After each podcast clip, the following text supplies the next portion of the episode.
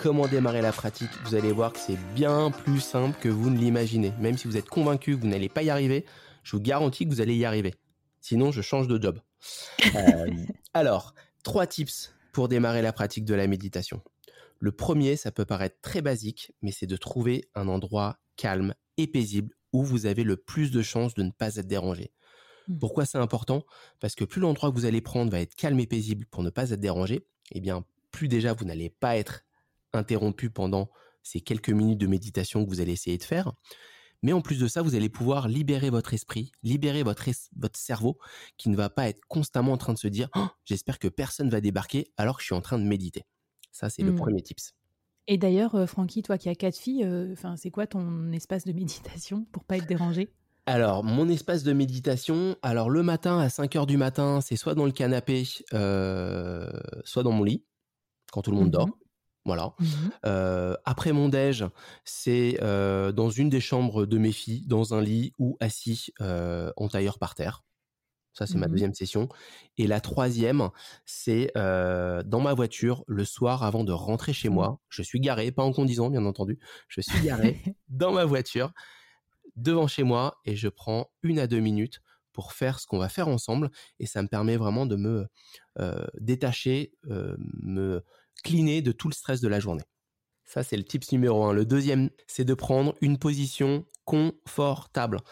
Mmh. On ne cherche pas à se mettre en fleur de lotus, on cherche à se faire du bien.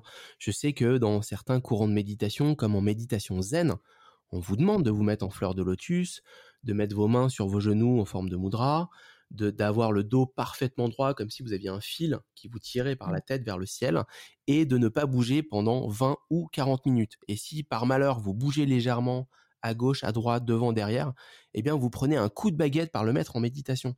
Alors non, alors je, je respecte totalement ce courant de méditation, mais pour moi ce n'est pas comme ça qu'on médite, il faut que la position que vous allez prendre soit la plus confortable possible. Et peu mmh. importe, en position assise, en tailleur par terre, sur une chaise, dans un canapé, allongé, dans votre lit, sur le sol, peu importe. Plus la position que vous allez prendre va être confortable et plus vous allez pouvoir amplifier les bienfaits de la session de méditation parce que votre corps va pouvoir se relâcher complètement et apporter encore plus de bienfaits au relâchement euh, mental.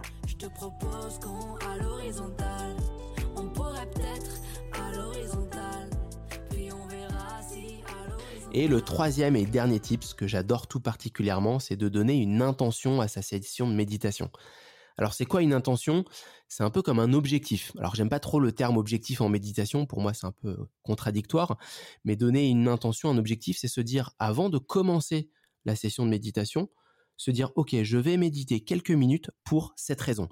Par exemple pour ma part, euh, ma petite dernière de 4 ans m'a réveillé plusieurs fois cette nuit. Donc du coup, ce matin, quand j'ai ouvert les yeux, je les ai refermés. Et avant de commencer ma session de méditation, je me suis dit, OK, ces 10 minutes de méditation que je vais faire là maintenant vont me permettre de compléter ma nuit de sommeil. On peut mmh. méditer pour tout un tas de raisons. Si on est stressé par un sujet en particulier, que ce soit pro ou perso, et qu'on sent que c'est là en tâche de fond, qu'on n'arrive pas à s'en détacher, on peut se dire, OK, je suis stressé par ce sujet-là, je vais prendre quelques minutes pour moi et ça va me permettre de prendre du recul par rapport à ce sujet. Et si jamais on n'a pas d'inspiration, on ne sait pas quelle intention donner à la session de méditation, eh bien on se dit que c'est prouvé scientifiquement que ça fait du bien et donc on se met à méditer sans se prendre la tête. Ok, trop trop bien. Écoute, je te remercie pour ces, pour ces tips pratiques. Est-ce que on peut se donner un défi pour cet épisode? Le défi que j'ai envie de vous donner, c'est d'identifier un endroit le plus propice, que ce soit chez vous, à votre bureau, dans votre voiture, dans un jardin, dans la rue, sur un banc, peu importe, d'identifier l'endroit qui serait le plus propice pour que vous puissiez méditer. Ben écoute, génial, euh, merci. On, veut avoir un peu des infos sur votre quotidien euh, de néophyte dans la méditation. Racontez-nous un petit peu alors quel endroit vous avez trouvé si vous voulez le partager avec nous. On sera sur LinkedIn, hashtag le board avec Francky, on suivra ça. Dans le troisième épisode euh, de cette mini-série, je vous propose qu'on passe à la pratique. Francky va nous guider dans une méditation pour réduire notre stress et notre anxiété. Allez, c'est parti pour l'épisode numéro 3.